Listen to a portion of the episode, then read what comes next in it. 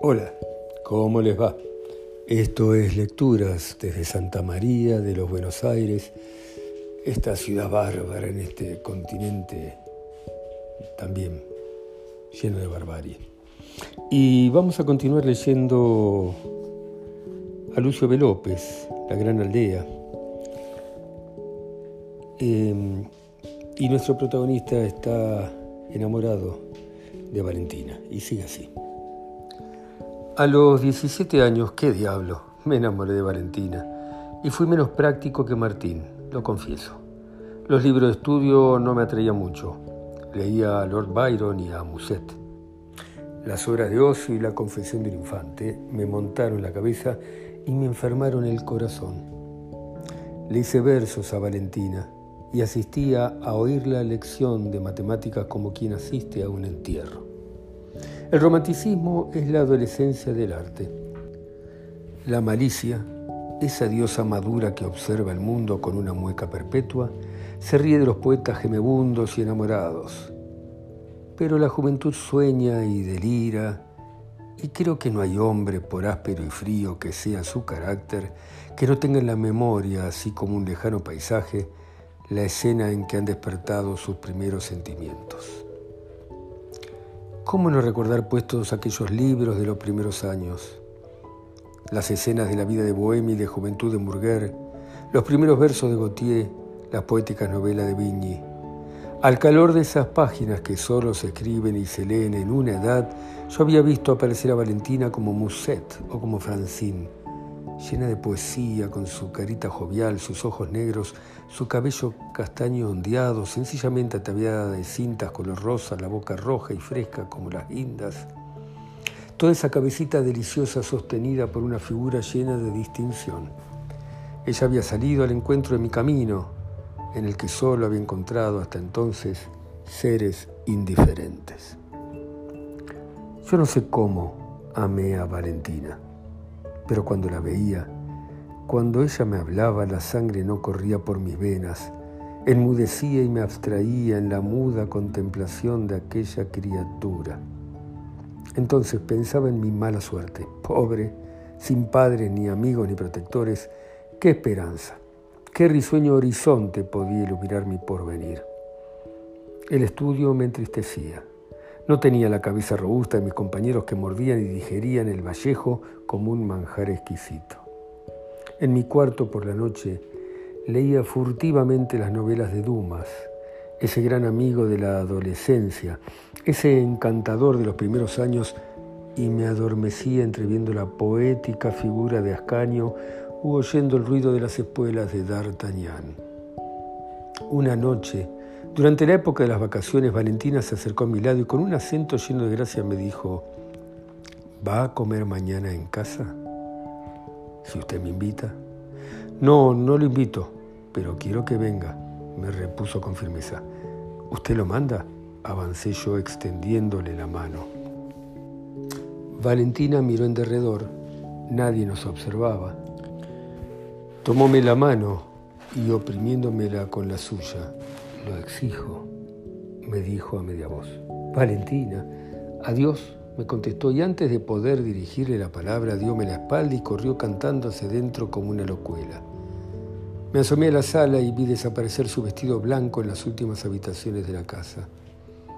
No sé cómo me encontré en la calle. La noche era espléndida. Sobre un cielo sereno se extendía el vapor majestuoso de la Vía Láctea semejante a una gran veta de ópalo sobre una bóveda de zafiro. La luna, ya en sus últimos días, atravesaba el espacio como una galera antigua.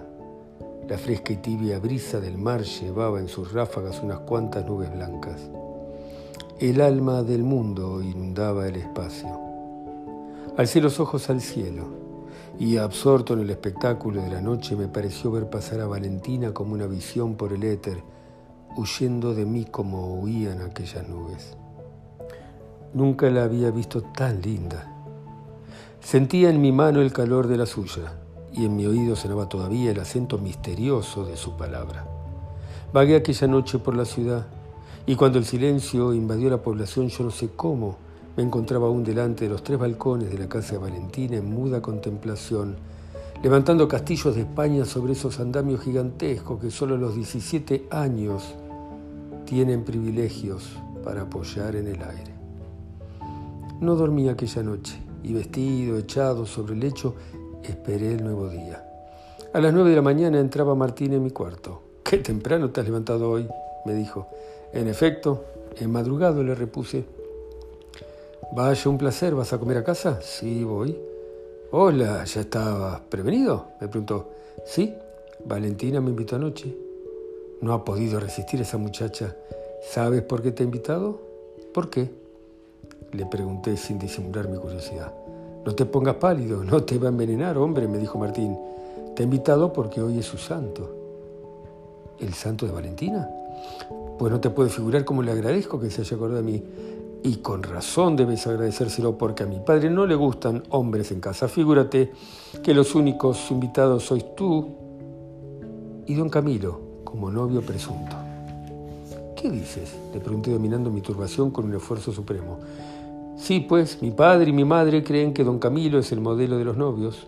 ¿Y Valentina? Valentina no toma nada con seriedad, cada vez que la embroman se ría carcajadas y al pobre don Camilo le hacen tal efecto las risas que se queda como un muerto de triste siempre que mi hermana se ríe de él. Sentí toda la rabia ponzoñosa de los celos. ¿Valentina de otro? Pero eso no era, no sería posible. Yo vencería, arrasaría todos los obstáculos, me haría amar por ella y ningún hombre me arrancaría la soñada felicidad. Llegó la tarde, me vestí y con Martín, que había venido a buscarme, nos fuimos a su casa. Mi bolsa era algo más que escasa y tuve que emplearla toda en un ramo de jazmines, blancos como el papel en que escribo y perfumados, como el naciente y casto amor que embriagaba mi alma. Eran las cinco cuando entrábamos en de Valentina. Ella nos esperaba en la puerta de calle con un vestido de gasilla blanco cerrado por un cuellecito plegado sobre el cual se destacaba su cabecita adorable y llena de inocente coquetería. Desde lejos nos divisó y al vernos desapareció de la puerta, apareciendo unos segundos después como si hubiese entrado para dar cuenta a su padre de nuestra llegada. Martín y yo aceleramos el paso y llegamos a la puerta de calle en la que solo ella estaba esperándonos. Martín le dio un beso en la frente y penetró precipitadamente sin darnos tiempo para seguirlo. Yo quise entregarle mi ramo, calculando propicia la ocasión, pero ella no me dio tiempo. ¿Qué olor a jazmines? ¿Usted los tiene? Ah, qué lindo, qué lindo ramo, ¿es para mí? Sí, Valentina, le contesté. Gracias, muchas gracias. ¿Sabe que no creía que usted vendría? me dijo. ¿Por qué? Por nada, porque pensaba que no habría hecho caso a la broma de anoche. Sin embargo, usted me exigió que viniera. Ah, ¿lo tomó usted como sacrificio? Valentina, si yo pudiera decirle todo lo feliz que usted me ha hecho. Entremos, Julio, me repuso, poniéndose seria, y en ese momento la familia salía a recibirnos y Valentina, abrazando a su madre, le decía, mira qué flores, mamá, ¿no es verdad que son divinas? Valentina se había puesto el ramo en la cintura con una coquetería innata. Alborotaba toda la casa mostrando mis flores como una maravilla. ¿Qué te ha regalado don Camilo? le preguntó Martín. Un álbum con su retrato. Si vieras qué caché está el pobre. Niña, no diga eso, le decía la madre. Sí, mamá, ¿por qué no lo he de decir?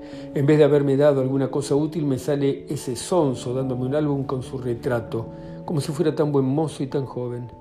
Venga, Julio, venga a la sala, agregó, se lo voy a mostrar. Y llevándome casi de la mano me condujo adentro y abriendo la primera hoja del álbum me dijo, vea, dígamelo con franqueza, ¿se puede dar un hombre más caché? Y prorrumpió en una carcajada. En ese momento mismo Martín entraba en el salón. Mira que ahí está don Camilo, Valentina, no te rías, acaba de entrar. ¿Sí? Pues lo voy a ver para darle las gracias y dejándonos en la sala atravesó el patio donde don Camilo era recibido por los padres de Martín. En efecto, don Camilo podía ser excelente, pero no era el ideal de los novios. Tenía sus bravos 40 años, una figura poco airosa y vestía con una ropa provinciana de dudosa elegancia. Pero en cambio don Camilo era rico, tenía estancias y vacas, y prometía como yerno desde el punto de vista de lo positivo. En la casa lo amaban y lo codiciaban El padre Martín y la señora no sabían qué hacerse con él. Emparentado con familias de alta posición política, don Camilo era por aquella época un programa luminoso para una muchacha de 16 años como Valentina.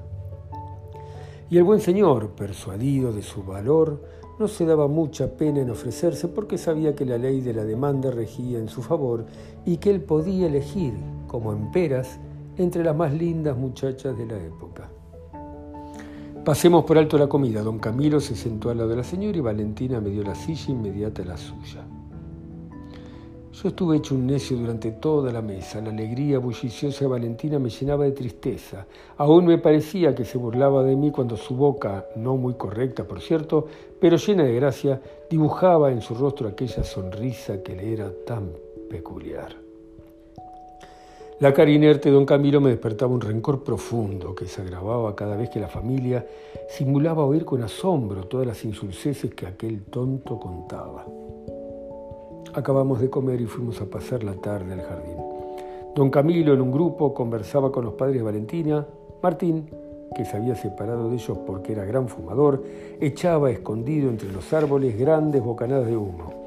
Valentina y yo mirábamos la noche que empezaba a caer desde una glorieta formada por madreselvas y jazmines que quedaba a un extremo del jardín. ¿Ha estudiado astronomía usted, Julio? me decía. No, Valentina. Qué ignorante, me repuso. Pero Martín dice que don Pío les hace a ustedes un curso de astronomía práctica muy curiosa. broma de Martín. Usted ya sabe lo que es don Pío y lo que es Martín. Pero ¿sabe Julio que debe ser muy curiosa esa explicación? agregaba sonriendo Valentina. Yo callaba entre tanto, toda la sangre me subía a la cabeza. Vea, me dijo, dicen que aquella estrella es la estrella del amor, agregó señalando a Venus que titilaba como un diamante suspendido en el cielo. ¿Quién se lo ha dicho a usted, don Camilo? Le pregunté. ¿Con qué tono me lo pregunta usted? ¿Cree usted que don Camilo tiene tiempo para fijarse en el cielo? ¿Cómo no? ¿No se ha fijado en usted? Ay, Qué antiguo está usted, Julio, por Dios. Eso es un requiebro. Retírelo, por favor. Y prorrumpió en una larga carcajada que me penetró en el pecho como un puñal. Valentina, ¿es cierto que usted se casará con don Camilo? Le pregunté en voz baja, pero resuelta. Eh, todo puede ser, pero lo que es por ahora no lo pienso. ¿Puede ser? dice usted. ¿Y por qué no? Si no se presenta otro, me casaré con él. ¿Sería usted capaz de casarse con un hombre a quien no quisiese? Si él fuera capaz de casarse conmigo, ¿por qué no? En ese momento la madre Valentina se acercaba a nosotros, detrás caminaban su padre y don Camilo. Vamos a la sala, nos dijo, está muy fresca la noche. ¿Tan pronto, mamá? Sí, ven, tócanos algo. Un momento después Valentina dejaba caer sus manos sobre las teclas y tocaba el claro de luna, esa profunda melodía de Beethoven en que cada nota parece el suspiro melancólico de un coloso. Yo de pie al lado de ella miraba flotar sus manos sobre el teclado y buscaba la expresión de su rostro graciosamente inclinado y de sus ojos en los cuales se reflejaba instintivamente el sentimiento de aquellas frases sabias y poéticas a la vez que se elevan como los ecos de una plegaria. Por fin se extinguió la última nota y Valentina levantó la cabeza. ¿Le gusta don Camilo? preguntó dirigiéndose a su presunto novio. No, yo no entiendo mucho de eso. A mí me gusta mucho la zarzuela. ¿Has visto un imbécil igual? me dijo al oído Martín. Cállate, repuso Valentina, te puedo oír. Valentina se levantó del piano y se sentó a nuestro lado. Don Camilo, hombre de orden, se retiró temprano. Mientras se despedía, yo había salido al balcón y allí me encontró Valentina que regresaba de saludarlo. Sabe Julio, me dijo, que lo noto muy triste y reservado conmigo hoy. ¿Qué tiene? En efecto, le contesté como tomando una actitud resuelta, estoy triste y reservado. ¿Puedo yo saber la causa de su tristeza y el objeto de la reserva? Iba a decirle todo lo que sentía. Llegaron las palabras a mis labios y debió traicionarme mi fisonomía, porque ella hizo un gesto en el que yo adiviné toda su recelosa curiosidad y la alarma con que me miraban sus grandes y húmedos ojos negros. Pero en aquel instante pensé en mi pasado. Contemplé con la rapidez del relámpago mi presente y el honor, ese frío guardián de las pasiones, selló mis labios. No, repuse con firmeza. ¿No? Me preguntó con una inflexión de voz llena de ternura y de resentimiento. ¿No? Ah, agregó. Quiera Dios que su reserva lo haga feliz. Reaccioné iba en aquel mismo momento a revelarle todo lo que sentía por ella cuando entraron Martín y sus padres y el desenlace que se había presentado tantas veces en aquel día quedó de nuevo trunco. Era necesario partir.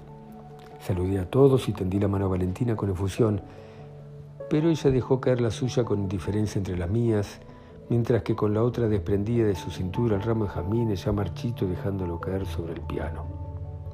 Yo sentí oprimírseme el corazón y cuando llegué a la calle, dos lágrimas que me parecieron de sangre brotaron de mis ojos y me corrieron por el rostro. Bueno, dejamos acá. Hasta la próxima. ¿eh? Espero que les guste. Chao, chao.